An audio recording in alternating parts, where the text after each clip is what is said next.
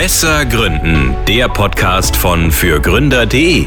Thema diese Woche: PR-Arbeit für Startups. Fails, Tipps und Todsünden mit Jannis Johannmeier von Trailblazers. Und hier ist euer Host und Chefredakteur von fürgründer.de, René Klein.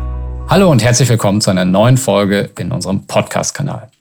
Gute PR ist unbezahlbar. Schlechte PR ziemlich teuer. Doch wie funktioniert Pressearbeit? Wie schaffe ich es in die Medien? Wie vermeide ich PR-Todsünden und baue stattdessen eine langfristige Beziehung zu Journalisten auf? Darauf gibt heute Jannis Johannmeier Antworten. Jannis ist äh, CEO der PR-Agentur Trailblazers und aktive Hörerinnen und Hörer unseres Podcasts wissen es auch, er ist ebenfalls LinkedIn-Experte. Jannis hat mit den Trailblazers auch eine große Videoakademie mit vielen tollen Videokursen zum Thema PR an den Start gebracht. Auch darüber sprechen wir wahrscheinlich dann heute auch nochmal hier im Podcast. Jetzt aber erstmal, hallo Janis, schön, dass du wieder hier zu Gast bist. Ja, hallo und danke für die erneute Einladung. Ich fühle mich sehr geehrt. Und ich bin gespannt auf deine Insights. Bevor wir damit starten, ähm, lass uns vielleicht damit beginnen, wie du eigentlich mit PR, Kommunikation in Berührung gekommen bist, wie da so dein Werdegang war und ganz wichtig auch, was fasziniert dich daran so?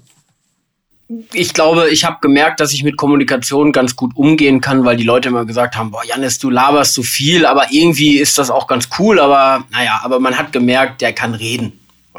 Und so fing das schon an, dass man irgendwie in Deutsch gut war in der Schule und naja, als junger Mensch weiß man eh nicht so richtig, was man werden will und dann kam so das auf einmal so Berufsbild Journalist in meinem Kopf. Und irgendwie ging das dann so los über Lokalberichterstattung in, in unserer Zeitung, so wo man so anfängt als, als Freier, so ein paar Zeilen schreiben. Dann habe ich das ein bisschen studiert, Kommunikationswissenschaften, das blieb immer so und machte immer Spaß. Und dann habe ich letztlich habe ich bei der, ähm, bei der Bild mein Handwerk gelernt als Journalist und Reporter und da habe da eigentlich ja, eingeprügelt bekommen, wie man, wie man Geschichten schreibt, wie gute Artikel gehen, was man dafür braucht. Und das war meine Sozialisierung und hätte nie gedacht tatsächlich, dass ich mal die Seiten wechseln würde Richtung PR.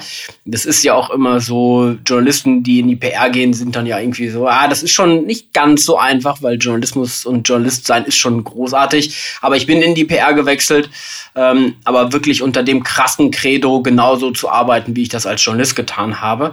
Und das hat dann irgendwie auch so viel verändert, als ich das dann einfach so gemacht habe. Und ich glaube, das ist auch der große Unterschied. Ich bin ganz, ganz ehrlich und es ist, glaube ich, auch ein bisschen hart, aber du kannst kein guter PRler sein, wenn du nie Journalist warst. Okay, das vielleicht schon mal als Tipp bei der Auswahl der PR-Mitarbeiter im Unternehmen. Ja, würde ich wirklich so sehen. Also wenn du das journalistische Handwerk nicht gelernt hast, ist es eh schwierig aber man kann das vielleicht auch noch lernen, aber dieses Spüren, wie Journalisten ticken, was es braucht, wie man auch vielleicht teilweise auch belästigt wird von PR-Abteilungen. Mhm. Also für uns bei der Bild war das damals wirklich so. Je glücklicher die PR-Abteilung über unseren Artikel war, desto schlechter haben wir gearbeitet. Weil die PR-Abteilung uns immer einen weichgespülten Kauderwelsch rübergegeben haben, den der, der hat wirklich keinen Spaß gemacht. Also man konnte es nicht schaffen, zehn Sätze durchzulesen. Und deswegen haben wir immer probiert, alles entlang und vorbei an den PR-Abteilungen zu machen. Und ich habe mir da immer gedacht, warum helft ihr uns nicht dabei? Uns Journalisten gibt uns doch die Bausteine, nach denen wir fragen. Wenn ihr uns nicht dabei helft, holen wir sie uns trotz dessen. Mhm. Und das war so diese Lücke, in der wir auch mit die Trailblazers reingegangen sind. Wir sehen uns, wenn in erster Linie als Helferlein der Journalisten für ihre wunderbaren Geschichten als Säule der Demokratie und wir sehen uns nicht als äh, verlängerter Salesarm von irgendwelchen Startups, die meinen Journalisten sind irgendwelche namenlosen Multiplikatoren für ihre geilen Produkte. Und ich glaube, das ist so einer der zentralen Elemente, wo man im Mindset wirklich umschalten muss ähm, dass Journalisten eine ganz eigene Spezies sind, die wirklich auch nach ganz anderen Kriterien entscheiden, ganz anderes Rollenbild haben, als man vielleicht im ersten Moment denkt. Mhm. Dann lass uns da direkt äh, einsteigen, ne? weil Thema ist ja im Prinzip, was ist für gute PR wichtig und du hast es gerade angesprochen, das Thema Mindset und vielleicht erstmal auch mit ein paar Missverständnissen aufzuräumen, ähm, dass ich erstmal verstehe, wer ist da mein Gegenüber? wer ist so dieser Journalist, diese Journalistin und, und äh, was ist es auch nicht? vor allen Dingen, und das, was du gerade sagst, wer ist es vor allem nicht? Journalisten sind Menschen. das, das klingt jetzt so äh, bescheuert irgendwie und so, ja, oh, Janis ist ja ein toller Experte, aber das sind Menschen. Die haben ein Leben, die haben eine Meinung, die haben eine Sozialisierung. Äh, die sind nicht ein Journalist bei der Süddeutschen, der wie ein Zahnrad funktioniert. Jeder Journalist ist ein einzigartiger Mensch und entscheidet demnach auch nicht nur im Sinne seiner Leser oder seines Medienverlages, sondern hat, hat auch eigene Wünsche und Bedürfnisse. Mhm. Und ich glaube, das ist schon mal total wichtig. Die, die Zielgruppe Journalisten gibt es nicht. Jeder, also genauso wie sich Startups vielleicht Mühe geben, ihre Personas jeden Kundengruppe einzeln drunter zu deklinieren, also über zweifach geschiedener Vater, sonst was und der hat die und die Bedürfnisse. So müsste man das eigentlich auch bei den Journalisten machen, um überhaupt zu verstehen, wie die denken, handeln und fühlen. Ähm, so. Aber eins der größten Missverständnisse, jetzt mal ein bisschen generischer oder ein bisschen auf der Metaebene, ich glaube, dass oft Gründer und Gründerinnen denken, dass Journalisten irgendwie auf Geschichten warten und sich darüber freuen, wenn sie irgendwie Marketingbotschaften bekommen, weil die Produkte ja so toll sind. Das ist so nicht. Die Journalisten sind nicht die verlängerte Sales-Werkbank, die sind nicht für euren Vertrieb zuständig. Denen ist es auch wirklich völlig egal eigentlich, wie es euch äh, unternehmerisch geht. Ähm, und die fühlen auch nichts dabei, wenn sie nicht über euch Bericht erstatten, weil das der Standard ist. Ich würde mal sagen, 95 Prozent der Sachen, die an Journalisten herangetragen werden, über die wird nie geredet. Also insofern, die sind es gewohnt, Nein zu sagen und sich um gar nichts zu kümmern, weil sie halt wissen, was sie zu tun haben. Und ich glaube, das muss man verstehen. PR und Marketing sind beide im Bereich der Kommunikation, haben aber völlig unterschiedliche Ziele. Marketing Klar kann man das auch inhaltlich aufladen, aber beim Marketing geht es in der Regel darum, Vertrieb zu machen, zu verkaufen. Für mich ist Marketing immer noch klassisch, kauft drei Hemden zum Preis für zwei. Mhm. Das ist aber eine Botschaft, die interessiert den Journalisten wirklich zero. Also, und Journalisten wollen Geschichten haben, die Geschichten hinter den Geschichten, die Menschen hinter den Geschichten, der Blick hinter die Kulissen. Die wollen gesellschaftsrelevante Themen machen, die wollen irgendwie Einblicke in Dinge haben, die sonst für Öffentlichkeiten nicht da sind. Und haben irgendwie auch einen ganz eigenen Kompass, wie gerade die Welt funktioniert. Und da muss man sich einsortieren. Und wenn man PR gut macht, kann man unglaublich viel Reputation aufbauen, man kann Vertrauen schaffen bei den Journalisten, aber auch in der Bevölkerung, auch in seinen Zielgruppen und da kann man schon viel machen, nur es ist wirklich was anderes. Für mich ist Marketing so der Sprint mhm. und Marathon ist PR und dementsprechend muss man das auch angehen. Mhm. Ein spannender Vergleich mit dem Sprint und Marathon. Ähm, dann würde ich natürlich als junges Unternehmen erstmal darauf schauen, was hat dann für mich unmittelbar eine Wirkung, so, ähm, um mir das vielleicht bewusst zu machen. So, und dann gehe ich vielleicht erstmal jetzt in die Marketing-Richtung, weil ich möchte dort mit den Marketingmaßnahmen ein entsprechendes, einen entsprechenden Return haben, also Sales generieren. Ähm, wann ist denn aber dann trotzdem der richtige Moment, um über den Start meines Marathons auch nachzudenken? Ähm, weil auch da möchte ich ja irgendwann ins Ziel kommen und naja, je später ich loslaufe, desto später komme ich auch ins Ziel beim Marathon. Richtig. Und es ist auch eine komplexe Frage. Also PR mitzudenken, Storytelling mitzudenken, ein Narrativ zu entwickeln, seine Vision zu leben und zu kennen, erstmal zu kennen und dann zu leben, ist von Tag minus fünf wichtig. Wirklich in Geschichten zu denken, was ist wirklich spannend oder was finde ich gerade nur als Tech-Nerd irgendwie hier spannend, was aber wirklich weder sonst wen auf der Welt interessiert, außer vielleicht die drei Kunden, die ich jetzt gerade habe. Aber das, das ist wirklich, also PR zu denken, Storytelling zu denken, bitte, es gibt kein zu früh denkt lieber nur in Geschichten. Wirklich von Anfang an, was ist spannend in, an, eu, an eurer Gründerstory? Was ist spannend an eurer Gründungshistorie? Habt ihr vielleicht einen besonderen Standort, wo ihr gründet? Ähm, was sind weiche Faktoren? Denkt sofort im Storytelling. Aber es gibt für mich schon einen Punkt, wo es zu früh ist, mit PR anzufangen. Also anzufangen, händisch, aktiv loszulegen, weil Journalisten sind mittlerweile nicht mehr so unbedingt so gepolt, dass sie Lust auf Versprechungen haben. Mhm. Wir haben vor das, wir planen das, sind alles Sachen, wo man schon denken könnte, uh, lieber, ähm, wir haben bereits das und das geschafft, wir haben bereits die und die Kunden, wir können bereits das und das vorweisen. Sobald das anfängt, dass etwas Hartes entsteht, also irgendwas passiert, eine Zusammenarbeit mit Kunden, erster Umsatz, ähm, dann würde ich drüber nachdenken, okay, so langsam können wir auch mal über Pressearbeit in der Execution nachdenken. Ähm, und es gibt aber auch Startups, die haben dann ihre Hausaufgaben nicht gemacht, die ändern dann, die fangen dann mit PR an und senden Botschaften und es, ich habe es wirklich schon nicht selten gesehen, ähm, dass die sich danach aber nochmal umbenennen. Also wenn ich dann schon diesen ersten Moment auf der Bühne habe und ich nenne mich noch XY und danach äh, AB, oh, ganz schwierig. Ne? Also da muss man schon aufpassen, den richtigen Moment erwischen. Und wie gesagt, wenn man dann in diese Marathon-Logik geht, man kann auch in den ersten fünf Kilometern beim Marathon in einer guten Zeit liegen. Das heißt nur lange nicht, dass man die nächsten 37 noch schafft. Also vielleicht sollte man eher mal das Ganze betrachten und gucken, wie schaffe ich die 42 Kilometer insgesamt. Und mhm. ich würde mal sagen, von der Spitze weg Marathon zu gewinnen, eher selten. Gerade wenn man anfängt mit dem Marathonlaufen. Mhm. Das Thema Kontinuität besonders wichtig vielleicht können wir darauf dann auch gleich nochmal schauen. Also ich, ich habe vielleicht ne, dieses Szenario, so wie du das jetzt gesagt hast, hey, ich habe die ersten Kunden, ich habe was erstes zu vermelden, ich schicke mal eine Pressemitteilung raus. Und das mache ich dann drei Wochen hintereinander. Und dann wundere ich mich, oh, es passiert ja gar nichts. Und dann höre ich wieder auf damit. Ähm, was ist da schiefgelaufen? Ja, das ist so ein bisschen, gehen Startups und Gründerinnen gerne in so eine Logik, so ein bisschen wie Silvester. Und die Nachhaltigkeit von Silvester äh, beschränkt sich in der Regel von 24 Uhr bis halb eins. Dann knallen einmal die Korken und die Raketen zünden und danach ist Neujahr und dann ist 364 Tage wieder Ruhe. Das ist bei Startups auch oft so. Ne? Dann haben sie einmal eine Sache, versuchen das irgendwie rauszubringen, es klappt vielleicht auch irgendwie, aber es kommt nichts danach.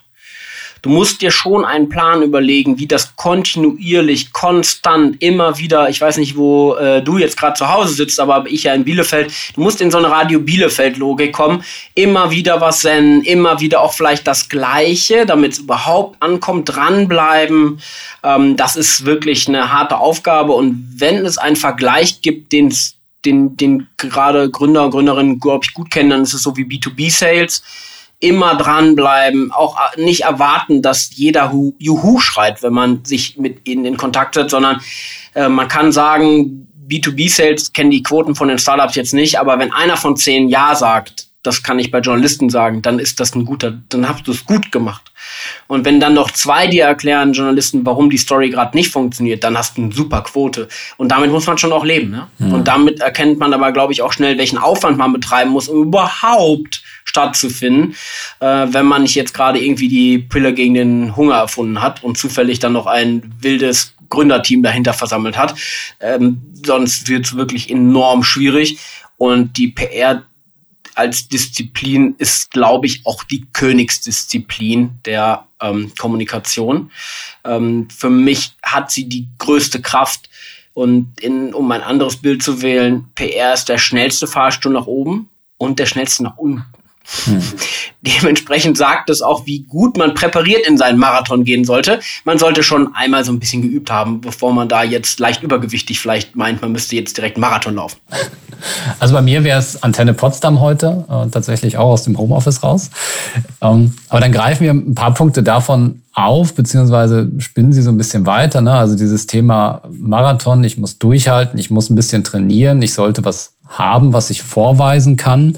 Ähm, ein paar Mal ist es jetzt ja auch schon gefallen, dass das Thema Story, ähm, also die Geschichte, die Geschichte auch hinter den Geschichten, das Tolle an meinem Gründerteam, an meinem Produkt, das ist im Endeffekt ja die Basis ähm, von, von PR-Arbeit.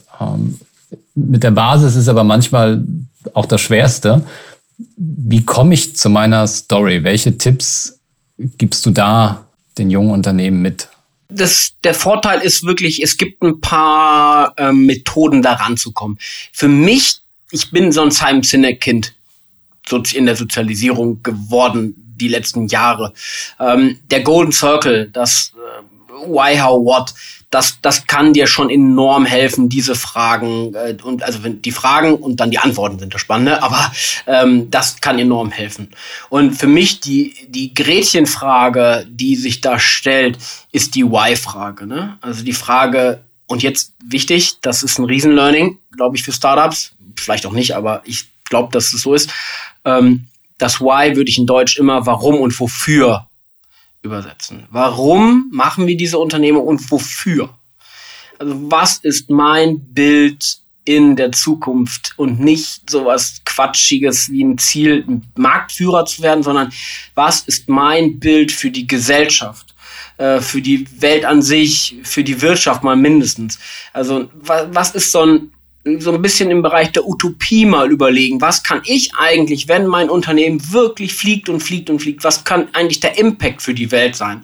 Und diese Motivation, dieses Warum und Wofür, daraus kannst du wirklich Geschichten gestalten, die, die einerseits wahrhaftig sind, weil sonst würdet ihr das Ding nicht gründen, und gleichzeitig aber auch anschlussfähig sind für Journalisten, weil die sich für die Menschen interessieren, für deren Motive, für deren Leiden. Warum nimmt man das auch in Kauf? Weil allein die Entscheidung ja zu sagen, ich gründe ein Startup, ist in der Regel nicht dann bin ich automatisch reich, sondern es ist eine Geschichte von Entbehrung. Warum machst du das? Zum Beispiel, warum hast du deinen Konzernjob gekündigt?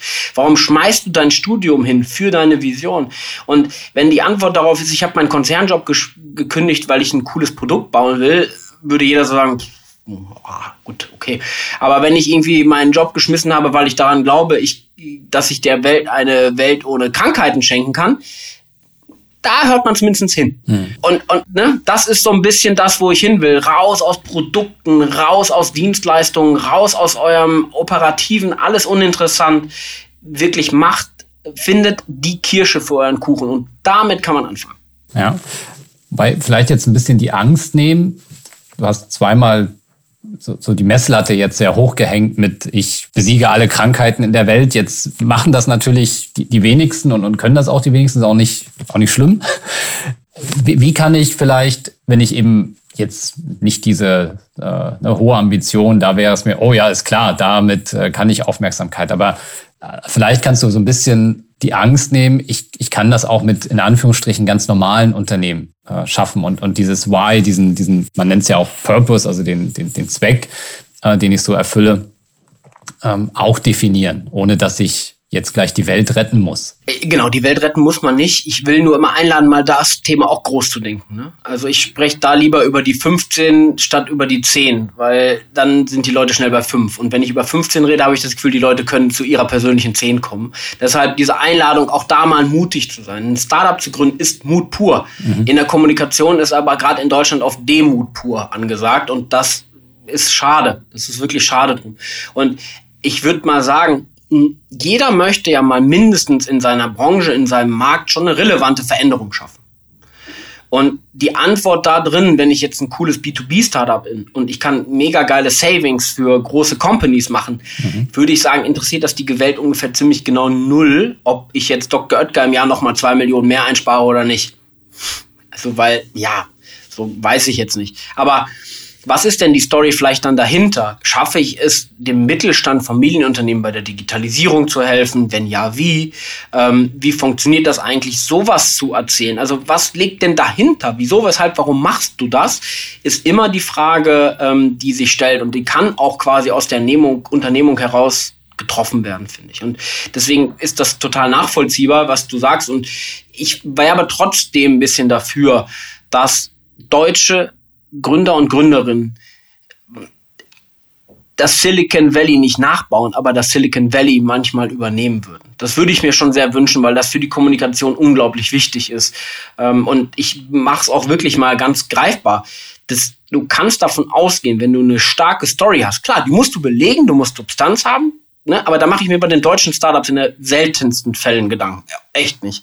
Aber diese, dieses Ding oben drüber, diese, diese, die Cherry oder die Vision oder nenn es wie du möchtest, die kann dazu führen, dass deine Bewertung teilweise verdoppelt wird.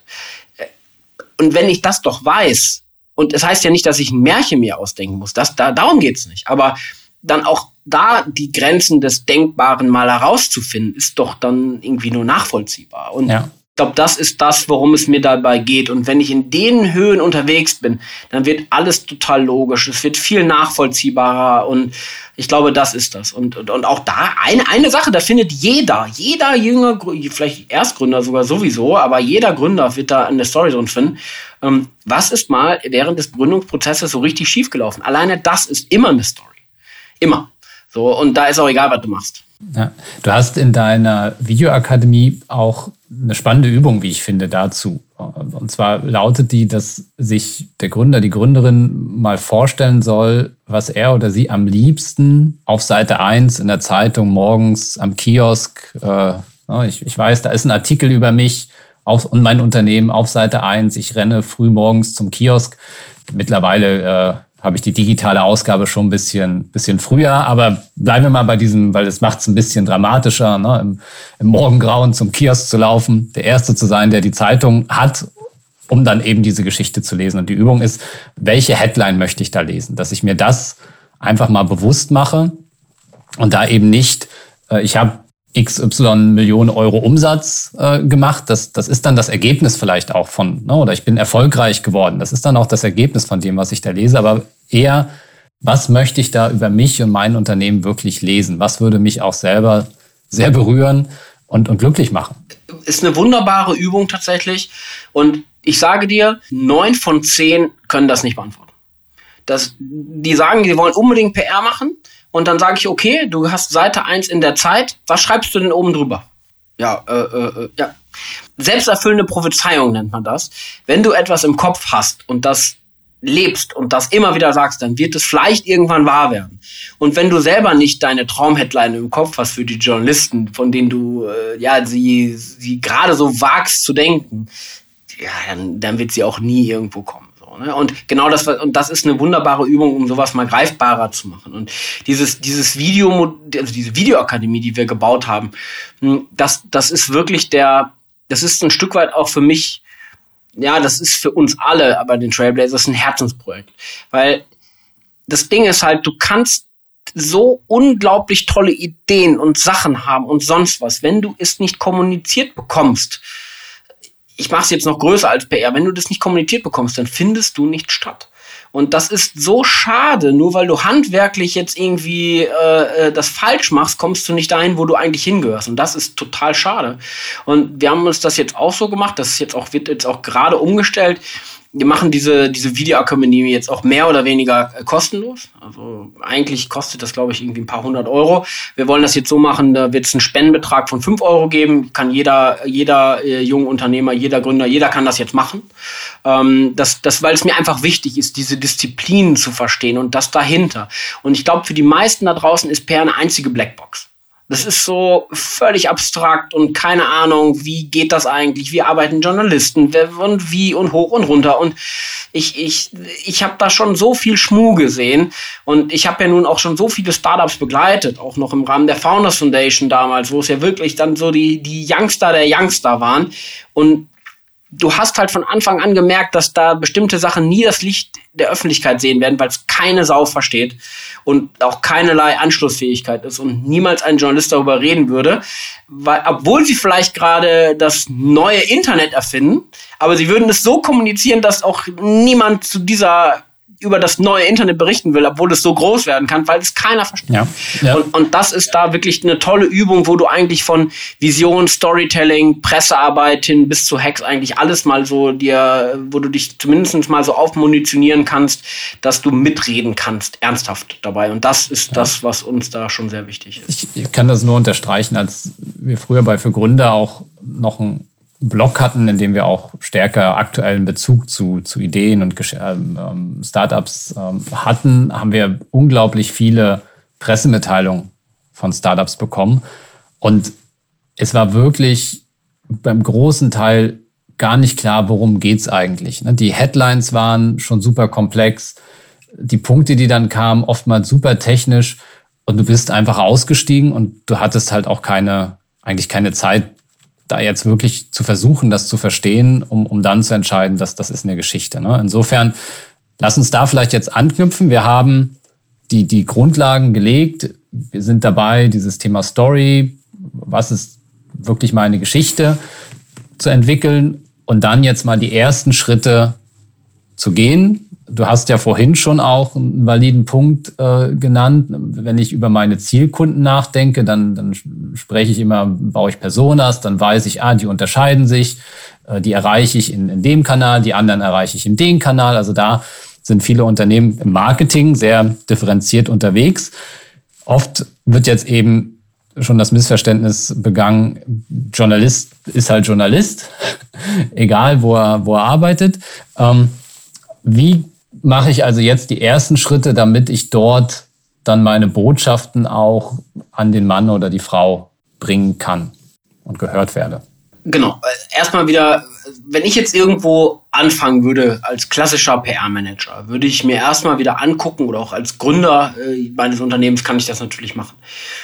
Welche Themen liegen denn hinter meinem Startup? Wenn ich jetzt zum Beispiel irgendwie mm, irgendeine Software für Recruiting oder so, keine Ahnung, ne, dann weiß ich, okay, es geht um die Zukunft der Arbeit, es geht um Karriere, es geht um vielleicht New Work, es so, also was sind eigentlich die Themen dahinter? Ne? Wirtschaft ist, glaube ich, eh klar, ne? aber was sind denn so die Themen dahinter? Okay, dann habe ich ja schon mal eine Eingrenzung. Dann weiß ich ja wahrscheinlich, dass kann ich mir schon mal angucken, okay, ich bin in dem und dem Bereich unterwegs, was gibt es denn da zum Beispiel auch überhaupt für Fachmedien? Davon haben die meisten Gründer und Gründerinnen wirklich schon mal überhaupt gar keine Ahnung in der Regel, dass es da auch Fachmedien gibt. Deutschland ist aber das Land der Fachmedien. Ich glaube, es gibt keine, also ich bin jetzt nicht ganz sicher, aber also im Europa-Vergleich ist Deutschland, glaube ich, Nummer eins, also mal mindestens Top drei, was es für eine Ausdifferenzierung der Medienlandschaft gibt. Davon wissen die meisten schon mal gar nichts. Wenn ich bei dann so hilft hilft vielleicht ein Gang in, in die Bahnhofsbuchhandlung, ähm, weil dort gibt's Riesenwände mit ähm, Magazinen für so gut wie jedes Thema. Gruner und Jahr hat da jetzt ein bisschen ausgedünnt, aber es ist trotzdem ähm, ein Panoptikum, wenn das Wort an dieser Stelle passt. Ähm, äh, unglaublich, was es da alles gibt. Und, und das sind ja eher noch, ähm, also da sprechen wir dann noch über äh, mehr privatkundenorientierte Magazine. Das gleiche gibt's ja auch noch mal in der im B2B-Bereich. Genau. Wirklich unglaublich viel. Unglaublich viel. So, und da habe ich halt, und davon wissen sie erstmal schon mal nichts. Und auch jetzt mal kleiner Funfact, wenn ich nach den, nach fünf Medien frage, da, da kriege ich unter anderem eine Antwort sowas wie LinkedIn. Das ist die Beschäftigung dessen, was ist denn das Medien, die Medienwelt in Deutschland? Kennst du denn die Verlage? Kennst du denn die Medien, die dazugehören? Also die, die Brands, die Outlets, kennst du die denn? Da ist, würde ich mal schon mal sagen, 80 Prozent blank. Verstehst du denn zum Beispiel, dass Business Insider und Gründerszene jetzt eigentlich der gleiche Verlag dahinter steckt mit Axel Springer und dass die zusammengelegt wurden? Oder schreibst du wirklich, also die Beschäftigung mit der Materie, mit der ich mich jetzt beschäftigen muss, neuerdings, weil wenn ich als Gründer vielleicht anfange, mich mit PR zu beschäftigen, dann muss ich vielleicht mir auch mal die Medienlandschaft angucken. Also meine Zielgruppe, wo ich hin will. Und da ist es wirklich ein völliger Blindflug. Äh, und der Blindflug wird dann noch, äh, äh, wird dann noch weiter geritten, indem man sagt, ja, schreibe halt eine Pressemitteilung. Ah ja. Also null Plan wohin. Eine Pressemitteilung muss auch schon ja orientiert sein daran. Will ich jetzt irgendwie ein Leitmedium äh, finden? Also Leitmedium ist dann vielleicht sowas wie die Zeit oder sowas. Die brauchen garantiert einen gesellschaftsrelevanten Anker. Vielleicht braucht aber das Fachmedium, ist total der Produktnerd und will genau dieses Produktige, was die Startups ja so sehr lieben, auch genau haben. Also würde ich schon mal sagen, brauche ich schon mal mindestens zwei unterschiedliche Überschriften für meine Pressemitteilung und eine Anpassung. Das heißt, eine Pressemitteilung einfach wird mir wahrscheinlich im Zweifel relativ wenig helfen, weil damit habe ich wahrscheinlich gar keinem recht gemacht. Und so diese Beschäftigung damit, was sind meine Themen, welche Medien darüber berichten würde und vielleicht nicht nur die Tagesschau, sondern welche Medien gibt es noch, welche passen zu mir, wo habe ich vielleicht auch eine valide Chance, wo kann ich wirklich auch was erzählen, wo macht das auch irgendwie in meiner eigenen Welt Sinn, dass da mal drüber berichtet wird. Und da ehrlich mit sich sein ne? und dann das erstmal verstehen. Dann kann ich das mal clustern. Dann habe ich jetzt wahrscheinlich, weil ich sag mal jetzt, äh, keine Ahnung, äh, 97 Medien, die ich identifiziert habe, die mehr oder weniger gut passen. So, dann habe ich die Medien. Dann muss ich mir, habe ich ja die Medien, damit weiß ich ja nicht auch nicht weiterhelfen. Ne? Wenn ich jetzt eine Waschmaschine kaufen will und ich weiß, die macht Miele, dann kann ich auch nicht bei der Durchwahl von Miele anrufen und sagen, ich hätte gerne Waschmaschine. Dann sagen die die, was? Abteilung muss ich, weiß ich jetzt nicht. Ne? Also da musst du dir die Medien angucken und in diesen Medien, die ja vielleicht schon thematisch zu dir passen oder auch hoffentlich, welche Journalisten und Journalistinnen kümmern sich denn dann um deine Themen? Ich sag jetzt mal gerade so ein Thema Your New Work oder so. Das ist im, im Ressort Wirtschaft, Karriere, ein kleiner Fizzle, wo sich wahrscheinlich maximal ein Journalist, wenn überhaupt, mit beschäftigt oder vielleicht drei ein bisschen. Und eigentlich geht es nur darum, diese drei, ich sag jetzt mal drei, das ist deutsche Medienlandschaft, gehen wir mal von drei aus, ähm, diese drei pro Medium oder diese ein bis zwei pro Medium zu finden, welche genau über meine Themen wirklich sprechen. Bedeutet, wenn ich irgendeinen Journalist bei der Süddeutschen kenne, der über Kunst schreibt, habe ich mit meinem Thema, lasse ich den bitte in Ruhe, weil der ganz andere Themen hat. Themen. Ne? Und so kaskadiert sich das dann durch. Und dann würde ich jetzt, ich, weiß jetzt nicht, wie digital die Startups sind, aber Google Drive auf, Excel Sheet und anfangen, runterschreiben. Guckt euch an, welche Menschen, welche Journalisten schreiben über eure Themen. Gibt es ja auch tolle Filterfunktionen bei Google, hoch und runter, wo du alles Mögliche machen kannst, damit du diese Sachen findest. Also finde die bei den 97 Medien, finde die wahrscheinlich 100 Journalisten gefühlt, die für dich überhaupt relevant und spannend sind. Und die dann wieder, sich dann wiederum mit denen zu beschäftigen. Also das, das ist so die Aufgabe und solche Art von Verteilern anzulegen. Wer, welcher Journalist ist dann in welchem Medium, welches Thema. Jede, also so, wenn du es gut machen willst, machst du es so. Und dann hast du pro Thema hast du eben deinen einzelnen Verteiler und nicht einen großen, wo du jetzt die große Gießkanne drauf machst. Also ich weiß auch nicht, welche Startup jetzt pitchen würde, äh, kontakt.dax.de, um alle 30 DAX-Konzerne gleichzeitig zu erreichen. Aber das ist so ein bisschen die Methodik. Und genauso viel halte ich übrigens von bezahlten Dingen. Genau der gleiche Schmuh. Das ist also, wenn du bezahlte Presseverteiler bedienst, pff, das ist, das ist, ja, sehr unwahrscheinlich. Ja, das ist ja bei diesen, bei diesen Angeboten oft so, ne? Und du, du kannst dann die, die Verteiler auswählen, dann kannst du noch fünf Verteiler extra hinzubuchen. Ähm, und dann landet das halt, tja, in der Redaktion wahrscheinlich am, am ehesten und, und es ist vor allen Dingen eben nicht selektiert und du hast viel Gießkanne dabei und, und wenn es überhaupt bei, bei dem landet, den du erreichen möchtest, ja. So ein kleiner Bauchgefühl, also wenn du eine E-Mail schreibst an redaktion at info at oder wie auch immer at, ohne konkreten Namen und ohne diesen Namen zu kennen und zu wissen, wo der wohnt, worüber der zuletzt geschrieben hat, was ihn interessiert, brauchst du fast nicht anfangen. Das ist wirklich ein Glücksschuss. Man kann immer Glück im Leben haben. Klar, ich kann auch irgendwie auf, weiß nicht, um in Potsdam rumlaufen und einmal sagen, hey, ich bin Single und dann kommt eine, kommt ein Mensch gelaufen und knutscht mit dir. Ja, das mag sein. Ich glaube nur, es ist ziemlich unwahrscheinlich und das ist dabei genau das Gleiche. Und diese Tür bei Journalisten ist auch extrem hart.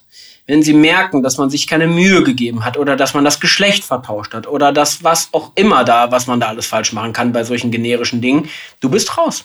Es gibt keine zweite Chance. Wie oftmals bei der Partnersuche. Ähm, Richtig. Ja, kann auch sein, ja. Marathon, Partnersuche. Ähm, wir bauen gute Bilder auf. Dieser Podcast wird präsentiert von der KfW Bankengruppe. Ob Sie gründen oder in ein bestehendes Unternehmen einsteigen, Fördermittel der KfW erleichtern Ihnen die Existenzgründung und Ihre ersten Jahre der Selbstständigkeit. Finden Sie die passende Förderung und lassen Sie sich von anderen Vollblutunternehmerinnen und Unternehmern inspirieren unter kfw.de slash gründen und kfw.de slash Nachfolge. Alle wichtigen Infos dazu finden sich auch in den Shownotes dieser Folge. Jetzt habe ich die Journalisten, das Thema, wie es oftmals ja so auch bei, bei Startups ist, ne? das Thema Timing dürfte auch eine, eine Rolle spielen. Wenn der Journalist jetzt schon dreimal über XY, also über das Thema XY geschrieben hat, dann wird das wahrscheinlich nicht gleich nächste Woche das nächste Mal machen. Ich habe also äh, kleiner, äh, so aus meiner Zeit der Agentur, die längste Geschichte, nur mal das Thema Zeit aufzumachen, fällt mir gerade ein, deswegen, das muss, äh, die längste Geschichte, die mal, die ich mal gemacht habe, die längste von der Dauer, bis sie dann publiziert wurde, war mit dem Manager-Magazin, es hat anderthalb Jahre gedauert. Nur mal so, kleiner, äh, also, ne, ob du mit PR anfangen willst, anderthalb Jahre hat es gedauert. War ein mega Ding, aber es hat auch so lange gedauert. Egal. Also, back to topic. Ähm, Timing meint bei Pressearbeit nicht die Uhrzeit, sondern was ist der Medienzyklus gerade? Und was ist der Medienzyklus gerade insgesamt? Wofür interessiert sich gerade die Welt? Ich könnte jetzt zum Beispiel das Wort, Stichwort sagen, Energie ist ein großes Thema. Wenn du da gerade eine Möglichkeit hast, dann finden Spin was mit Energie zu finden, weil da suchen die gerade ohne Ende. Es geht äh, repetitiv immer wieder ums Gleiche. Also Energie ein Riesenthema, ähm, also na, wie auch immer. Oder gerade hat man vielleicht mitbekommen, wenn ich jetzt ein Fintech war, auf einmal hat äh, Trade Republic oder Scalable, Liquid, äh, da gibt es so ein paar große Fintechs, also die ziehen zum Beispiel die Zinsen wieder an. Merke ich also, okay, also ich habe jetzt wohl wieder ein Thema, alle berichten darüber, vielleicht kann ich da, also Medienzyklus sich angucken. Aber noch viel wichtiger, ja, Vielleicht auch äh, Achtung negativ. Ne? Gerade bei dem Fintech-Thema ist ja der, der Zyklus am Anfang alles super. Ähm, ne? Die Journalisten sind, sind aufgesprungen, hey, die fordern die Banken heraus. Und, und mittlerweile ist es ja so, der eine oder andere Skandal, die eine oder andere BaFin-Prüfung und die Journalisten werden kritischer, ähm, haben da was gefunden, wo, wo sie ja auch dann, äh, dann reintauchen können. Da wiederum ist es jetzt für mich als, als neuen Starter in dem Feld, ähm, ne, wenn ich weiß, oh, da hat die Stimmung jetzt so ein bisschen gedreht, passe ich entweder meine Story an, so dass dass sie von Anfang an vielleicht das Gefühl haben, okay, der nimmt das alles jetzt schon ernst, die haben äh, direkt eine, eine BaFin-Lizenz, die haben da jemanden, der ist erfahren, also um zu zeigen, hey, wir haben aus diesen Fehlern gelernt aber im Prinzip nur mit einer Hurra-Geschichte und, und ich bin jetzt, ähm, ich möchte auf dieser Fintech-Welle reiten, dann bin ich dann halt ein paar Jahre zu spät. Also, also das ja, die Heldenreise ist da jetzt schwierig, äh, da nochmal was zu machen. Und äh, einzige, also wieder so ein kleiner Off-Topic, aber das Schöne ist, wenn du ein Fintech bist, es gibt, glaube ich, in der deutschen Medienlandschaft nichts klarer strukturiertes als den Bereich in den Zeitungen Finanzen, Geldanlage, da gibt's halt Ressorts und ohne Ende Journalisten, die wirklich dieses Thema, ja gut, für meinem Gefühl näher zu tot exerzieren, so auf allen Ebenen. Ähm, aber da gibt's halt wirklich unfassbar viele Ansprechpartner. Wir betreuen ein Startup in der Quantentechnologie. Es gibt jetzt in keiner Zeitung ein Ressort Quantentechnologie. Das ist eher, ja, und auch nicht Physik übrigens. Also insofern, da muss man dann halt gucken, wie man den Zugang findet. Aber diese Timing-Frage ist enorm wichtig. Passt das gerade rein? Und äh, ja, auch äh, der Kalender gibt einem Geschenke. Das ist die, das ist so die, die boldste und stumpfste Form der PR, aber äh, es gibt den Tag der Frau. Es gibt jeden Tag ist jeden Tag. Da kann man auch mal gucken, was sind denn Anlässe, wo Journalisten auf jeden Fall darüber berichten, ob das jetzt sinnvoll ist oder nicht. Das klammer ich hier mal aus. Ich finde es echt Nein, aber trotzdem gibt es das immer wieder, wieder, wieder. Ähm, sowas. Und, und natürlich, aber wenn wir jetzt einmal Timing so uhrzeitmäßig betrachten, auch übrigens ein Riesenthema. Gibt glaube ich, rede ich ziemlich viel drüber in diesen Videomodulen und in diesen Workbooks, die wir da zur Verfügung stellen. Timing ist auch bei der Uhrzeit bei Presse unfassbar wichtig. Es gibt Zeiten, Uhrzeiten, da hast du bei Medien eigentlich keine Chance. Fast egal, was du da eigentlich anbietest. Ne? Also du musst nicht meinen, um Montag 7 Uhr äh, von, von 6 bis 8 stelle ich mir jetzt mal meinen PR-Versendeblock ein. Da ist kein Journalist wach. Also wirklich niemand ist da wach. Äh, wenn gibt es sowas wie, was ist gerade in Amerika los und zwei, drei machen so die Nachtgeschichten irgendwie und was, Angela Merkel hat einen Autounfall, ja, das wird aufgegriffen, aber irgendwie so eine nice-to-have-Story um die Uhrzeit, never, ever, ever. So, da musst du mal gucken, Journalisten sind tendenziell eher arbeiten über den Tag, kommen vielleicht um elf, fangen die erstmal an, die meisten Redaktionssitzungen fangen dann so an und dann gibt es vielleicht nachmittags und so. Auch da sich mal mit zu beschäftigen, wie arbeitet ein Journalist eigentlich? Wann sind denn diese Konferenzen überhaupt? Das sind jetzt nicht Sachen, die einem sofort um die Ohren gehauen werden, aber das kann man rausfinden. Und wenn ich jetzt irgendwie weiß, bestimmte Tage ähm, sind halt so, dann sollte ich vielleicht damit umgehen. Oder auch andere keine Ahnung, ist jetzt natürlich classy, aber bestimmte Zeitungen haben einfach mal einen Redaktionsschluss und einen Druckschluss. Also, wenn die um 19 Uhr in Druck gehen, kann ich dir sagen, dass kein Journalist noch Lust hat, um 17 Uhr noch ein Thema für den nächsten Tag zu machen, weil die Zeitung steht. Also, das sind auch so Kleinigkeiten. Du bist da nur nervig. Also du nervst einfach nur, äh, egal was du dazu vergönnen hast letztlich. Also mach das langfristig und frag auch manchmal, wenn du diese Ebene einnimmst mit dem Timing, angenommen, ein Journalist findet das spannend, was du machst. Manchmal auch zu gucken, wann würde dir, lieber Journalist, das denn passen von deinem Workflow? Ist das jetzt in dieser Woche gut oder vielleicht lieber erst in zwei Wochen? Und manchmal sagen die dann, ja, in zwei Wochen wäre viel besser, weil dann habe ich Zeit ne, Marathon, dann nimm das an, arbeite damit und zwing nicht irgendwie irgendwas. So, das guck dir das an und teilweise ist es auch so bei dem, das ist jetzt natürlich gerade so, ein, so ein kleiner, aber es ist, wenn du den Journalisten hast, der für dich, also ich weiß jetzt nicht, zum Beispiel T3N, Andreas Weck, New Work. So ist, glaube ich, ziemlich obvious, jeder, der irgendwie kennt den so dafür. Ne? Wenn ich jetzt weiß, der ist irgendwie interessiert, aber jetzt zwei Wochen im Urlaub, dann lass es doch gut sein und lass dann, wenn er dann sagt, dann, dann warte doch, bis er wieder da ist. Und drück nicht irgendwie die anderen sieben Knöpfe, die du bei T3N noch finden kannst. Also lass es bei den Partnern, die unter den Ansprechpartnern, die für dich wichtig sind und die es wirklich auch verstanden haben. Also das, das macht manchmal total Sinn, auch mal einen Urlaub abzuwarten. Bedeutet aber eben von Montag auf Dienstag wird's dann nichts. Also da muss man so ein Gefühl für finden. Das Thema Timing, Zeit ist bei der Presse wirklich wow.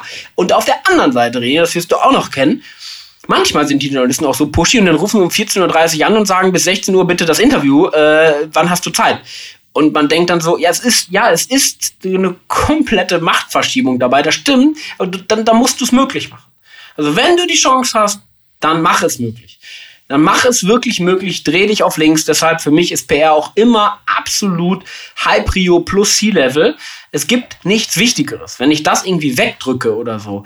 Ach, es gibt so süße Fehler von Startups. Dann macht irgendwie die Werkstudentin, ist die Ansprechpartner für Presse. Die ist nur halt leider zwei Tage die Woche nur da. Ja. Also das heißt, drei Tage die Woche bis ist, ist Vakuum. Also, oh, das ist unglaublich, was da flöten geht und was dann da alles. Aber da gibt es so viele Sachen, die man in den Hausaufgaben richtig machen kann.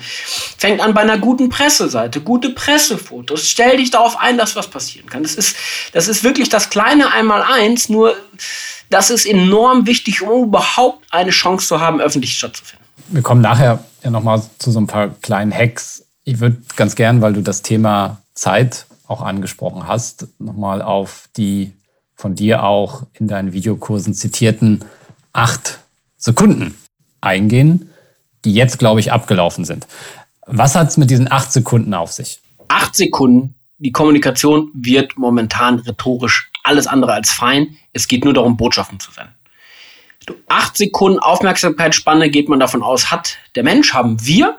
Acht Sekunden sind 15 Wörter, also geschrieben, und 15 Wörter kriegst du eine Botschaft.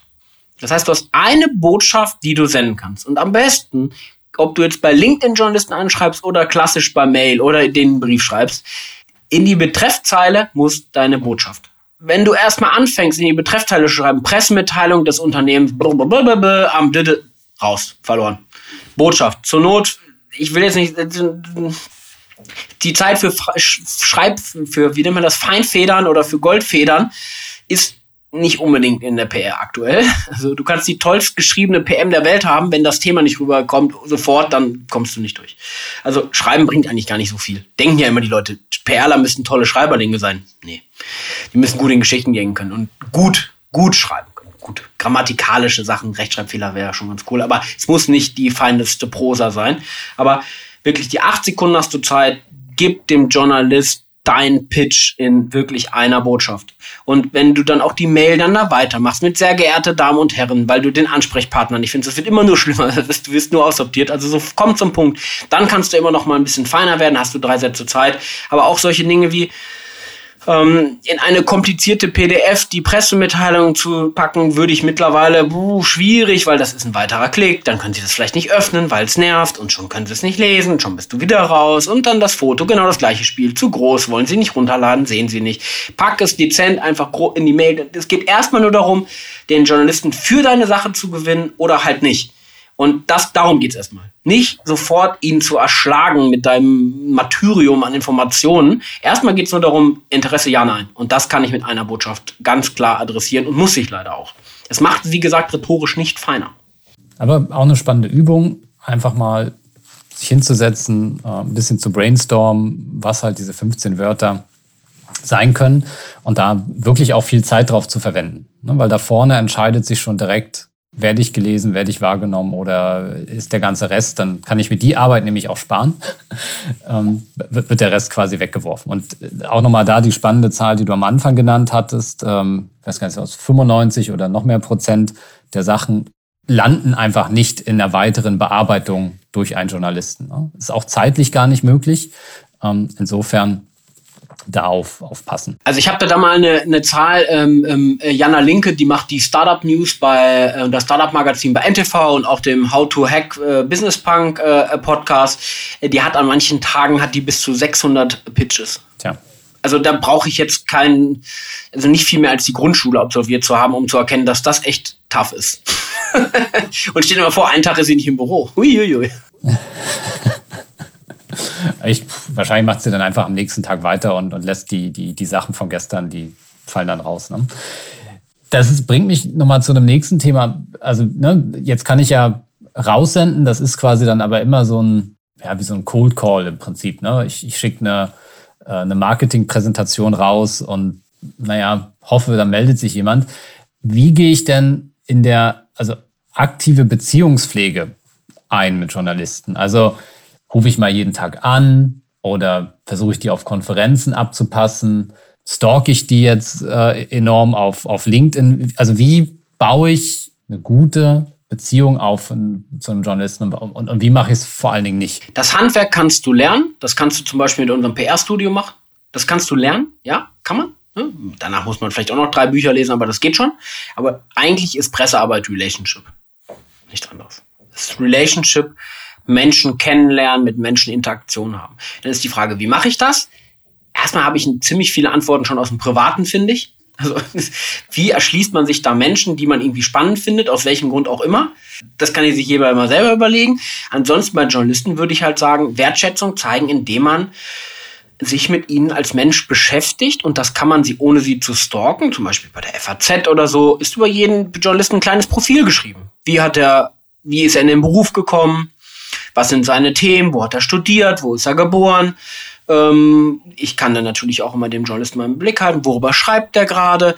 Journalisten sind in der Regel ähm, schon so, dass die denken, dass es sehr wichtig ist, was sie tun. Dadurch fühlen sie sich auch gewertschätzt, wenn man dann den Artikel mal aufgreift. Guck mal lieber XY, du hast doch gerade in FAZ über äh, das Startup aus Afrika geschrieben, total spannend. Wir haben auch eine enge Kooperation mit Afrika. Also spin das weiter, bleib dran, guck, was ist thematisch gerade im Scope und guck dir an, was so, und ne, so, also thematisch dranbleiben, das kannst du ja, du kannst fast alles, das meine ich immer. Die Startups, ey, liebe Gründer, Gründerinnen, lest dann auch die Medien, verdammte Axt. Also, dann müsst ihr es auch lesen, dann wisst ihr auch, was drin steht und dann wisst ihr auch, was gerade die Titelgeschichte im Handelsblatt ist und dann wisst ihr, welche Titelgeschichte nächstes Wochenende zu ziemlich sicher nicht nochmal kommen wird, aber auch welcher Journalist sich mit was beschäftigt und ähm, Journalisten, es, es ist auch so ein bisschen wie in der Fußball-Bundesliga, die wechseln auch gar nicht mal so selten. Ne? Also bleib mal dran. Welcher Journalist, siehst du ja bei LinkedIn oftmals, sind die meisten ja schon. Wer wechselt zu welchem Medium und was macht er da? Hat er die Ressortverantwortung oder schreibt er darüber? Also das sind alles die Themen. Also mit den Leuten und ihrem Job beschäftigen, kannst du viel drüber finden. Ähm, das andere, hm, beschäftige dich mit denen als Menschen. Also jetzt nicht Stalking, aber ich bleibe mal jetzt bei meiner lieben Jana Linke. Ähm, die kommt so wie ich aus Bielefeld. So. Und ich weiß nicht, warum Menschen so sind, aber geografisch, wo man aufgewachsen ist, das verbindet irgendwie. So, dann nimm das mal auf. So, zum Beispiel, wenn du jetzt ein Bielefelder Startup bist, kannst du davon ausgehen, dass sie resonieren wird, wenn du sagst, ich bin übrigens ein Bielefelder Startup, äh, ähm, ich weiß ja, du bist auch hier aufgewachsen, vielleicht besonders spannend, dann spiel doch das, du weißt es doch. Ne? Also nutzt das Wissen, beschäftige dich mit den Journalisten, aber als Menschen. Ne? Und das soll jetzt auch nicht übergriffig oder so werden. Oder fang auch soft an, ähm, geh bei LinkedIn, wenn die ihre Artikel zum Beispiel posten, dann kommentier doch erstmal. Also versuch mal ein Verhältnis in irgendeiner Form anzufangen. Und genau wie, das fand ich auch ein cooles, das ist auch, äh, auch ein cooler Tipp. Ähm, geh auf die großen Konferenzen und versuch zu gucken, wo die Journalisten sind. Krieg ein Gespür dafür. Ähm, also wirklich, da gibt so viele Möglichkeiten, wie man sich Journalisten irgendwie mal erschließen kann. Ähm, und auch im Umfeld ist es oft so, lass dir, wenn warme Intros geben. Also vielleicht kennst du über drei Ecken ja jemanden, der die Person kennt, dann mach das so. Aber das ist halt Handarbeit, das ist äh, teilweise wie House of Cards. Das ist wirklich ein langes Spiel, um dann den einen Kontakt sich sinnvoll zu erschließen. Und genau wie du gesagt hast, die, für, die, für die eine Botschaft investiert bitte die meiste Zeit bevor ihr dann irgendwie sieben Seiten da voll schreibt über ein halbes Jahr in dieser Pressemitteilung, die eh alle gefühlt verboten gehören. Aber genau das gleiche auch. Lieber einen echten Kontakt statt irgendwie 30 mal sehr geehrte Herr XY. Das ist so. Und wenn man dann mit diesem Kontakt sich gut verhält, und das, das weiß ich jetzt auch nicht so genau, ich weiß nicht, ob die Journalisten das jetzt so gerne hören, ne? aber Bild aus dem Privaten. Wenn ich einen Handwerker gefunden habe, der mir mein Bad macht, ist ja erstmal schon mal super schwierig, ne? Keine Handwerker und dann muss einer kommen und oh nein, oh nein, oh nein. Und dann kommt der und macht das. Irgendwie okay. Ich denke, es ist ein bisschen zu teuer und ich denke, es ist auch nicht so richtig geil geworden. Aber ich sage dir, das nächste Mal, René, wenn dein Klo nicht funktioniert, rief, rufst du den gleichen wieder an. Weil er okay war. Es war okay. Du kannst aber den ganzen Prozess abkürzen. Du weißt, du kannst ihn anrufen, der kommt. Und genau so, mehr oder weniger, mit aller Liebe und aller Wertschätzung gehen Journalisten auch vor. Wenn du ablieferst, dir Zeit nimmst, ehrlich bist, irgendwie auch spannend, rufen die immer wieder an.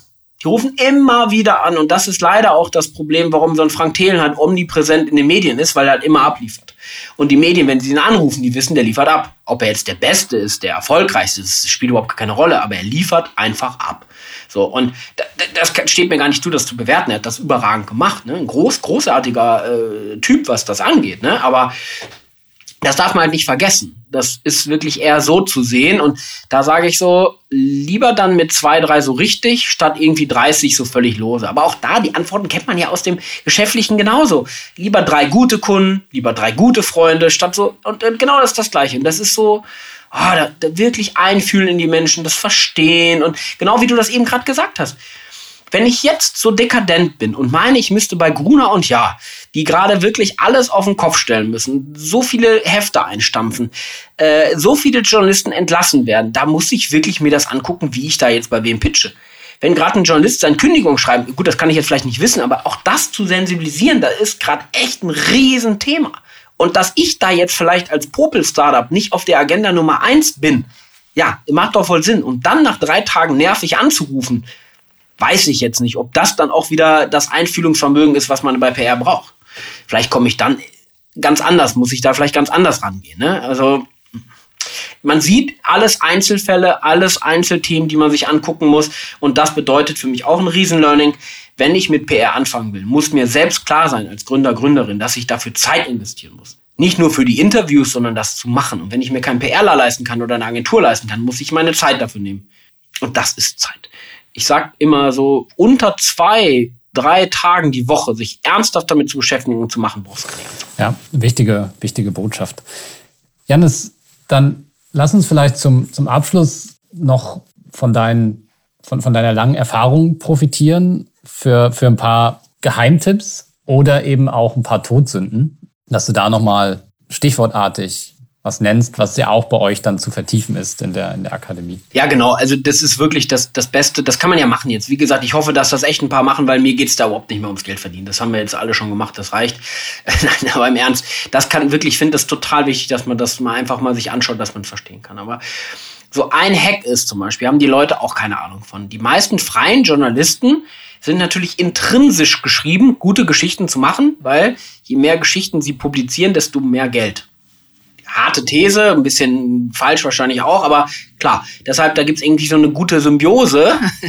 deshalb muss man aber erstmal verstehen. Es gibt festangestellte Journalisten, es gibt freie Journalisten, die fest und langfristig für bestimmte Journalisten, äh, bestimmte Medienhäuser schreiben, muss ich erstmal verstehen. Dann gibt's Journalistenbüros. Sich das anzugucken, kann total Sinn machen. Weil dann kann es sein, dass du bestimmte Journalisten hast, die vielleicht drei bis vier Medien bedienen. Also ist ja eigentlich total mega, wenn einer für Brand einschreibt, äh, für die Wirtschaftswoche und für die Zeit und dann vielleicht noch für weiß ich nicht was. Ne? Also das muss man erstmal verstehen, dass es die gibt. Das kann total Sinn machen, sich da so ranzupirschen. Ähm, auch total beschäftigt euch wirklich mit den Fachmedien, das hatten wir ja schon, ne? weil es, da gibt es auch eine Erfolgswahrscheinlichkeit, die ein bisschen höher ist als bei der New York Times. Und gleichzeitig auch, wenn man mit PR anfängt, worüber wir hier gerade reden, dann nehmt eigentlich alles mit, was ihr kriegen könnt. Weil ihr an allem lernen könnt. Jeder Journalist hat andere Fragen, auch wenn ein Interview mal schriftlich ist. Nehmt alles mit. Das macht euch doch nur besser. So diese, diese Annahme, dass ich dann so sage, okay, wenn wir jetzt rausgehen, dann ist mein Ziel, ich möchte so in den NTV-Podcast, so Tech Deutschland. Ja, selbst wenn es klappt, wenn das dein erster Podcast ist, ja, wirst du eh nicht abliefern. Außer du hast ein überragendes Talent da drin. Ne? Aber du hast noch gar nicht validiert, was kommt an, was funktioniert. Also ne, nimm doch erstmal ein paar Sachen damit. Es gibt so viele Podcasts auch. Das ist so die Überleitung dazu. Das Podcast-Game ist unendlich. Probier dich aus, äh, mach da Sachen, ne? Also wirklich, gesundes Grundrauschen mit ab und an mal Leuchtturm macht viel mehr Sinn, als den einen Leuchtturm zu haben, wo da nichts drum passiert. Und das, das ist so, das ist, glaube ich, auch nochmal total wichtig zu verstehen. Äh, unglaublich ähm, verrückt teilweise, was da auch die Erwartungshaltung ist. Welche Journalisten, die vielleicht gerade über den Krieg in der Ukraine berichten, dann auch noch über irgendein süßes Startup aus äh, Hintertupfing berichten sollen. Also auch die Dimensionen teilweise mal ne, also neben großen Botschaften zu haben, aber trotzdem zu verstehen, dass ich eigentlich in der Welt gerade relativ unbedeutend bin. Ne? Und deswegen, hey, nimm, was du kriegen kannst. Macht riesen Learnings. Ähm, ich glaube, die, die, wie soll ich das sagen? Für mich das, das, das Fazit dieser Betrachtungsweise dessen, warum mir diese Startup-Kommunikation, die Startup-PR so wichtig ist, sind so die mhm. wie soll ich das jetzt genau sagen? Die, ich liebe, dass Startups und Gründer und Gründerinnen, da bin ich ja irgendwie auch, alles selbst machen wollen. Und alles probieren und egal wie man auf die Fresse fliegt und egal was man für einen Gegenwind hatte. Man macht irgendwie, probiert alles und man traut sich auch zu. Es gibt wirklich eine Disziplin, daneben ist vielleicht nur so ein Steuern noch ein Thema, würde ich sagen. Da braucht man auch einen Steuerberater, das ist echt eklig irgendwann. Ähm, also bei PR ganz unbedarft und mit dem Startup gegebenen Idealismus da reinzugehen. Oh, das, bitte nicht. Ich, das heißt jetzt nicht, ihr müsst bei den Trailblazers anrufen oder bei irgendeiner anderen Agentur oder sonst was. Ne? Aber bitte nicht so blank da reingehen, weil das Verrückte bei Presse ist, du hast wirklich oft nur eine Chance. Und wenn du einmal auf der Red List bist bei Journalisten und Medienhäusern, dann bist du da. Du kannst nicht einfach nochmal deinen Pitch oder deine Pressemitteilung anpassen und nochmal schicken. Das geht da nicht. Ist fast, also von der Bedeutung her ist das so wie die Investorenkommunikation. So, du, da rotzt du nicht auch irgendwas rüber und erwartest, dass sie dir fünf Millionen geben. So, da gibst du dir so viel Mühe, guckst dir das alles genau an und weißt auch, du kannst dich jetzt nicht das Pitch-Deck hinschicken und Mittwoch nochmal schreiben, ach nee, das war doch doof, hier nochmal das Neue. Das, das macht, würde nie einer auf die Idee kommen, aber bei PR kein Problem. Also das ist so, wirklich das zu verstehen. Bitte holt euch da Education, holt euch da zumindest Gespräche, mit anderen Startups. Also bitte vorher beschäftigen, da blank, reinzugehen. Das ist, glaube ich, wie schwarze Piste auf Skiern oben losfahren. Die Wahrscheinlichkeit, dass man sich da schwer verletzt, ist schon echt hoch. Oder man fährt halt einfach gar nicht weiter und steht dafür immer, bleibt man immer stecken. Und eine Todsünde, das ist wirklich das, was mir am wichtigsten ist, weil das ist, schlimmer geht's nicht, ist, wenn man halt denkt, man könnte mit Geld in der PR was bewegen. Also Geld für Journalisten geben, damit sie berichten. Wenn du Geld investieren möchtest, damit ein Handelsblatt irgendwas über dich macht, dann ruf bitte bei der Anzeigenabteilung an. Ein Journalist, seine Währung ist Geschichte, Story und nicht Geld. Deutsche Journalisten sind nicht käuflich. Ich weiß, dass es zum Beispiel auch in Österreich schon, schon wieder ein bisschen anders so manchmal aussieht oder so, aber in Deutschland No-Go. Never ever komm auf diese Idee. Deswegen auch nicht mit Produkten überschütten und so. Das ist ein ganz enger Grenzgang.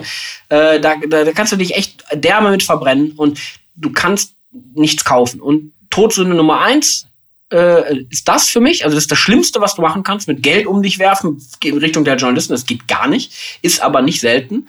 Und ich weiß schon, dass Journalisten äh, allergisch darauf reagieren und deswegen würde ich da ganz dringend von abraten tatsächlich. Wenn jetzt so der eine die Rolle hat im Startup, sich darum zu kümmern und da steht Marketing und PR drin, wissen die Journalisten schon, dass das ganz sicherlich eine arg äh, Hardcore-Vermengung von allem ist. Ähm, das beißt sich. Ich weiß, dass der Trend auch da gerade hingeht, dass Marketing und PR kommen aus einem Guss, ja, aber das ist so, so Disziplin aufeinandergelegt, ah, schwierig. Zeigt mir oft auch schon, dass beide Disziplinen nicht eigenständig gedacht werden, sondern ein Mensch beides machen soll, was meiner Meinung nach nicht logisch ist, weil beides Vollzeitstellen sind. Also das ist, dann zeigt mir dann auch wieder, dass die Wertschätzung für PR nicht stimmen kann und auch für Marketing im Übrigen nicht, weil beides ja nicht so, nee, geht nicht. Ben müsste darunter dann ein Team kommen. Da schließt sich der Kreis zu unserem Anfang, nämlich den Missverständnissen. Ne? Marketing, PR, äh, ganz unterschiedliche Dinge. Ähm, und wir haben heute eine ganze Reihe an Analogien getroffen äh, oder Vergleiche mit dem, mit dem Marathon, mit der Partnersuche, mit der schwarzen Piste ähm, ganz, ganz spannend heute äh, in diesen Bildern. Wenn du noch einen draufsetzt und dein Fazit nochmal ziehst zu diesem, ähm, für alle die, die jetzt vielleicht nur mit einem Ohr hingehört haben, ähm, was jetzt aber unbedingt nochmal hängen bleiben soll und sie wach macht äh, und sie dann motiviert, sich mit dem Thema wirklich auseinanderzusetzen, damit es äh, nicht rausgeworfenes Geld ist ähm, und, und, Zeit, ähm, sondern PR tatsächlich wirklich wirkt. Ich glaube, das Verständnis, dass PR der schnellste Fahrstuhl nach oben und unten sein kann. Das sagt schon mal ziemlich viel aus und das meine ich ernst. Und das Geile ist halt, wenn du PR wirklich gut machst, dann brauchst du eigentlich nur deine Zeit darüber nachzudenken, in guten Geschichten zu denken und du musst ja kein Geld ausgeben. Das heißt, du kannst vielleicht Unternehmer des Tages im Handelsblatt sein, ohne einen Cent dafür ausgegeben zu haben sondern, also, es ist der schnellste Fahrstuhl nach oben und unten und er kostet erstmal nichts. Ist Verlockung und, und, und Wahnsinn zugleich so ein bisschen, weil es kostet erstmal nichts. Ah, was nichts kostet, ist nichts. Also, das ist, ne, ne, aber das eben zu verstehen, diese Zeit bei PR musst du in diese Story-Entwicklung stecken und dann können Sachen passieren, von denen du nicht mal träumst. Und das beste Zitat zu PR, meiner Meinung nach, ist von Harry Belafonte. Ich habe 30 Jahre gebraucht, um über Nacht berühmt zu werden. Und wenn du konstant PR machst, ich sage dir, die Welt ist danach eine andere. Du musst dann bestimmte Sachen im Marketing nicht mehr machen. Du musst nicht jede Klinke putzen, weil die Leute dich kennen. Du stehst für deine Themen ein, vielleicht auch für dein Unternehmen ein, für deine Produkte und die Leute wissen es. Und du musst die nicht mehr anrufen, sondern sie rufen dich an. Also die Chance bei PR ist 100, die Downside bei PR ist minus 100. Und das ist halt das Spiel, auf was man sich einlassen muss. Und entweder, wenn man so weiß, es geht darum, 100 und minus 100, dann muss man es richtig spielen. Sonst brauchst du es gar nicht erst anfangen. Genau, oder nicht aufs Spielfeld gehen. So, ich glaube, das. Genau es zwingt dich ja keiner. Ne? Es könnte übrigens auch sein, nach der Akademie, wenn du das gemacht hast, du merkst, nee, PR ist gar nichts für mich. Das ist völlig valide. Nur nicht machen, weil du denkst, du müsstest das machen. Entweder richtig oder gar nicht. Ähm, ich glaube, das ist da umso, umso wichtiger zu, zu beurteilen. Und im Endeffekt auch die Entscheidung bewusst zu treffen. Ne? Das ist eine unternehmerische Entscheidung. Ähm, heißt natürlich nicht, dass dich nicht mal Medien kontaktieren und irgendwas über dich schreiben wollen. Ähm, wenn du nämlich groß genug wirst und, und auch auf dem Radar auftauchst. Ähm, dann abzublocken ist auch keine gute äh, Entscheidung, sondern spätestens dann sollte man mal, mal, mal drauf eingehen. Ähm, aber man muss es halt nicht aktiv forcieren, wenn man nicht möchte. Ähm, sollte aber vorbereitet sein, dass sich auch durchaus Journalisten für dich interessieren können. Ähm, auch wenn du unter dem Radar vielleicht bleiben möchtest. Ja, aber trotz dessen, ne, auch da ist ja auch alles da in der Schule mit drin, ne? Also Presseseite, Pressefoto, du musst das alles haben. Stell dir mal vor, du hast jetzt die Chance, irgendwie Titelgeschichte äh, im Businesspunk zu sein, du hast kein Foto ja, das ist doch schade. Und dann wirst du es nicht, weil du kein Foto hattest, weil du dich nicht vorbereitet hast. Das ist einfach schade. Und also eine gewisse Basisausstattung. Ja, genau. Du mach deine Hausaufgaben. Mach sie halt. So, das tut auch nicht weh. Das muss man halt einmal machen, dann hat man es aber auch. Und für mich schließt sich der Bogen zu unserer ersten Podcast-Folge auch total zum Thema LinkedIn. LinkedIn ist übrigens auch ein Riesenkanal, um auf sich aufmerksam zu machen. Das ist auch eine neue Art der PR. Ich bin jetzt ja auch nicht ganz so selten in irgendwelchen Medien zu finden. Ich habe noch nie mich oder uns selbst gepitcht. Es ist alles, was an Anfragen bei presseseitig bei uns Trailblazers reinkommt, ist alles über LinkedIn. Also ich will damit sagen, häng doch deine Fahne auch bei LinkedIn rein, da kann auch schon was reinkommen, weil da sind so viele Journalisten, die sich die Themen angucken. Insofern, äh, also mh, hm, könnte man auch sagen, der modernste Weg, gute PR zu bekommen, ist via LinkedIn. Äh, zumindest ein valider Weg, das anzugehen. Also sollte man vielleicht auch noch mal drüber nachdenken. Äh, und ich finde das auch als Abgleich total wichtig, weil wenn du nur Presse machst, ist übrigens meine Meinung, dann hast nur reine Pressearbeit. Und das wirklich muss echt, muss man als Gründer meiner Meinung nach akzeptieren, verstehen und danach agieren. Ausschließlich mit guter, seriöser Pressearbeit kannst du deine Ziele heute nicht mehr erreichen. Weil die Welt, LinkedIn, alle anderen Channels zu groß ist. Kriegst das nicht mehr hin. Du musst es kombinieren und im Fall der Fälle würde ich, und das ist disruptierend für unser Geschäftsmodell, aber im Fall der Fälle würde ich sogar sagen, dann setz auf LinkedIn statt ausschließlich auf Presse. Wenn du dich entscheiden musst, tust. Weil das ist für mich in dieser Welt die weisere Entscheidung. Die beste ist, beides schlau gemeinsam zu machen, natürlich, aber du kriegst die Welt nicht mehr verändert, nur mit guter, seriöser Pressearbeit. Kriegst du nicht. Gut, dann nehmen wir das als Schlusswort. Janis, vielen Dank. So wird's gemacht. Wer genau darüber mehr wissen möchte, äh, was du zum Beispiel auf LinkedIn machst, kann da einfach mal gucken gehen und sehen, wie das aussieht. Äh, kann auch unseren Podcast hören ähm, für eine ganze Menge an Tipps, wer da nämlich auch loslegen möchte. Und ähm, auch da nochmal der Hinweis auf eure äh, Akademie. Ähm, das posten wir oder packen wir auch noch in die Shownotes mit rein, wo man euch da finden kann, wo man die ganzen Kurse finden kann. Sind wirklich sehr, sehr gute und auch kurzweilige Videos, also keine Sorge, dass man da jetzt, ähm, also man kann da Stunden verbringen, aber es fühlt sich nicht an wie, wie Stunden. Also insofern äh, sehr, sehr gut gemacht. Ähm, packen wir in die Shownotes mit rein und ähm, einfach reinschauen. Und viele Themen, die wir jetzt gestreift haben, gibt's da wirklich in der Tiefe. Insofern, Janis, vielen Dank und ich hoffe, bis zum nächsten Mal. ja, ganz bestimmt. Danke für die Einladung. Ist mein Herzensthema, insofern doppelt wichtig das Thema. Gerne. Vielen Dank auch an all die Zuhörerinnen und Zuhörer die jetzt äh, dabei geblieben sind, ähm, hoffentlich ein bisschen äh, tiefer in das Thema PR eintauchen konnten, äh, wissen, was jetzt wichtig ist, wie sie es angehen oder ob sie es eben nicht angehen. Ähm, wie gesagt, wir haben eine ganze Reihe an Tipps und, und auch Material, wo, wo ihr weiterschauen könnt. Wenn ihr Fragen rund um den Podcast habt oder auch Themenvorschläge, ähm, gerne einreicht, äh, bitte an die E-Mail-Adresse podcast.fürgründer.de. Dann können wir das mit in unseren Folgenplan auch aufnehmen. Vielen Dank und bis zur nächsten Woche. Das war Besser Gründen, der Podcast von fürgründer.de. Für mehr Infos und weitere Folgen mit spannenden Gästen besuche uns auf fürgründer.de/slash podcast. Du möchtest keine Folge mehr verpassen? Dann abonniere uns jetzt auf der Streaming-Plattform deiner Wahl.